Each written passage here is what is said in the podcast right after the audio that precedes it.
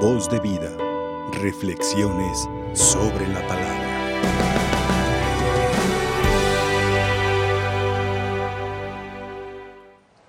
Queridos hermanos, hoy el apóstol San Juan, en este libro tan hermoso que es el libro de Apocalipsis, hoy dice es necesario renovar constantemente el amor primero. Aquel amor que en cuanto tuve aquel encuentro con Cristo, ese momento en que se te venía a la mente esto que yo estoy viviendo, esto que yo he recibido, quiero que lo viva Julano, quiero que lo conozca Julano, quiero que que lo experimente tal o cual persona se te venía a la mente.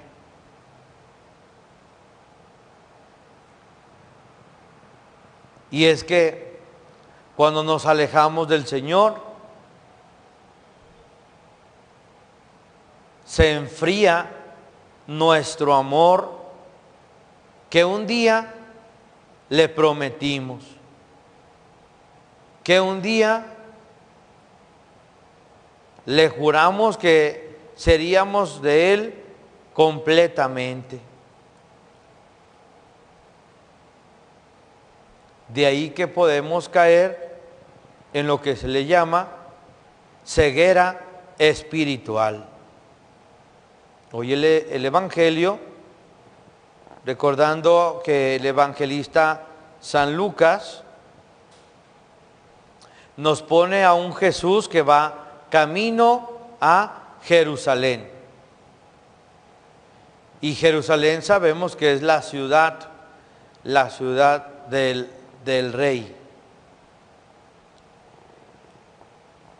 Si contraponemos el texto de hoy con el Evangelio del buen samaritano, aquel personaje que fue, fue ungido, curado, acogido por aquel samaritano, dice, el texto dice que este personaje se retiró de Jerusalén y que iba camino a Jericó.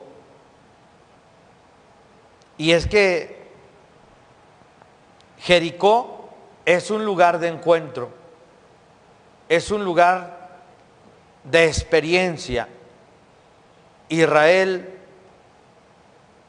a Israel se le olvidó que en Jericó Yahvé había mostrado grandes prodigios. destruyó los muros de Jericó para que Israel viviera en libertad de espíritu, que fuera un pueblo libre y que además fuera un pueblo que tuviera la capacidad de ver la belleza, la gloria de Yahvé. Y precisamente este hombre que sale al encuentro de Jesús y que le grita incesantemente, Jesús, hijo de David, ten compasión de mí. Y me gusta mucho cómo dice el texto que, que está, está en el camino.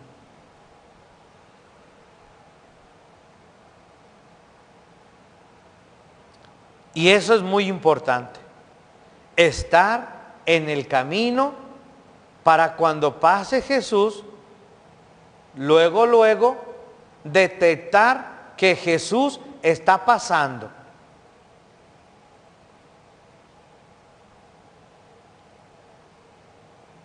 El problema no es la ceguera.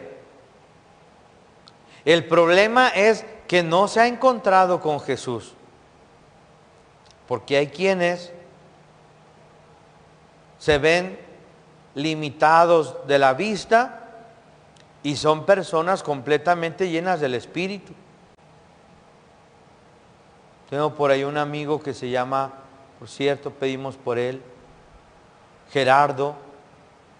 Él no, no tiene vista, pero toca, toca el teclado de una manera mágica, maravillosa y canta, canta muy bonito. Por eso decimos, el problema no es la ceguera, el problema es la necesidad de encontrarse con Cristo. Y es que encontrándote con Cristo, todo tiene sentido. Y dice el texto que estaba en el camino. Ese hombre que, que vivía de la limosna, que vivía de, de la caridad de, de las personas, a expensas de las personas, o sea, con muchas limitaciones que conlleva la ceguera. Pero él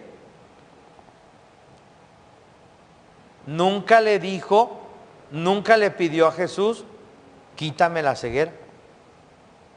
Le dice, ten compasión de mí. Ese ten compasión de mí va más allá de la ceguera, porque pues no sabemos qué traía en su conciencia aquel hombre limitado de vista.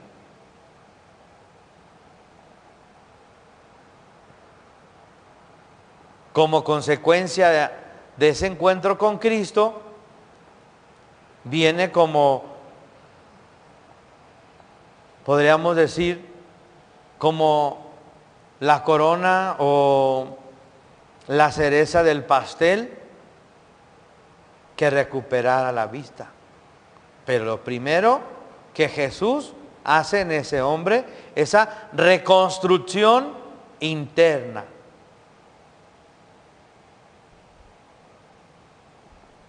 recobra la vista, tu fe te ha curado. Y es interesante que dice el texto que lo callaban. Y en la medida que lo callaban, él más fuerte gritaba, más fuerte gritaba.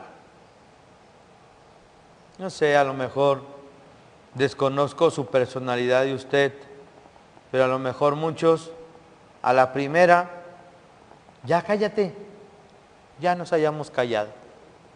Y de pilón, me callaron. Sentidos ahí con resentimientos, me impidieron encontrarme con Jesús. No, aquí va de fondo, va un, un abandono y confianza en que al encontrarse con el Nazareno, le dijeron eh, que por qué se oye tanta gente. Ah, es que va pasando, va pasando Jesús el Nazareno. Y ahí es donde podemos afirmar que este hombre ya estaba en el camino nosotros utilizamos el término camino porque a lo mejor decían, bueno, estaba ahí por la calle en donde iba a pasar Jesús. No, pero no. El contexto espiritual es el camino de Dios. Ya estaba en el camino, pero le faltaba, le faltaba ese encuentro. Como muchos hermanos nuestros que están, están en el camino. Ya llevan un proceso avanzado, ya hay ya hay adelanto espiritual, ya.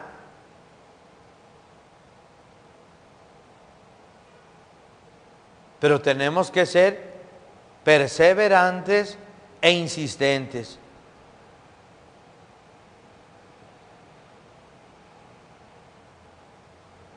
Perseverantes e insistentes. Dios nos dé la gracia, queridos hermanos, de lo primero que tenemos que estar es en el camino. Este hombre no desaprovecha la oportunidad. Se vale de la oportunidad. A ver, quiero invitarlos a que en este momento cerremos nuestros ojos. Ciérrelos. Seremos invidentes por todo este día.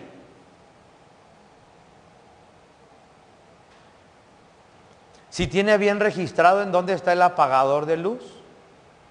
Pero pues ¿para qué quiere luz?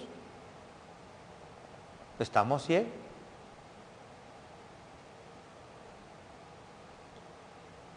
Si tiene bien registrado dónde es la salida. Si tiene bien registrado, oiga, y en las escaleras, ¿cómo vamos a bajar?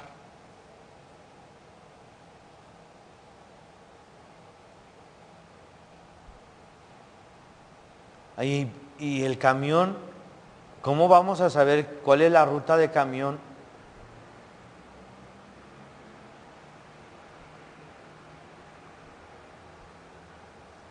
Hoy elevamos una oración con gran cariño y gran respeto a aquellos hermanos nuestros que están limitados de la vista. Y digo limitados porque no tienen, no tienen, no tienen su vista pero Dios les ha dado la gracia de desarrollar otras capacidades super bárbaras. No, no, no, no. Dios plasma. Yo traigo a la mente a Gerardo que hablé hace un momento. Él le dices, Gerardo, canta este canto. Y rápido. ¿Cómo, cómo, cómo va, padre? A ver, ¿cómo, ¿cómo va? Pues así, así, así. Ah, ahorita tan, tan, tan, tan, y lo toca y lo canta. Pero dijimos,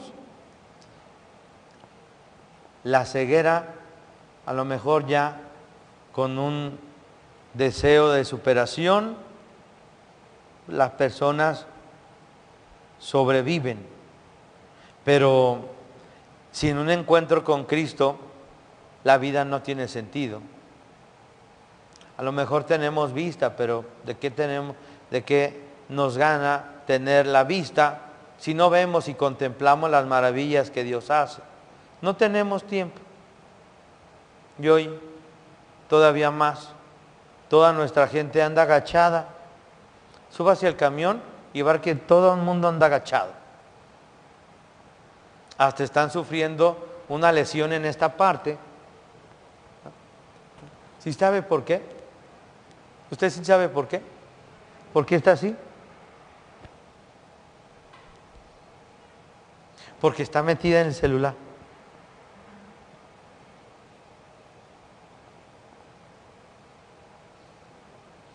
Y está sufriendo ya una lesión en su columna.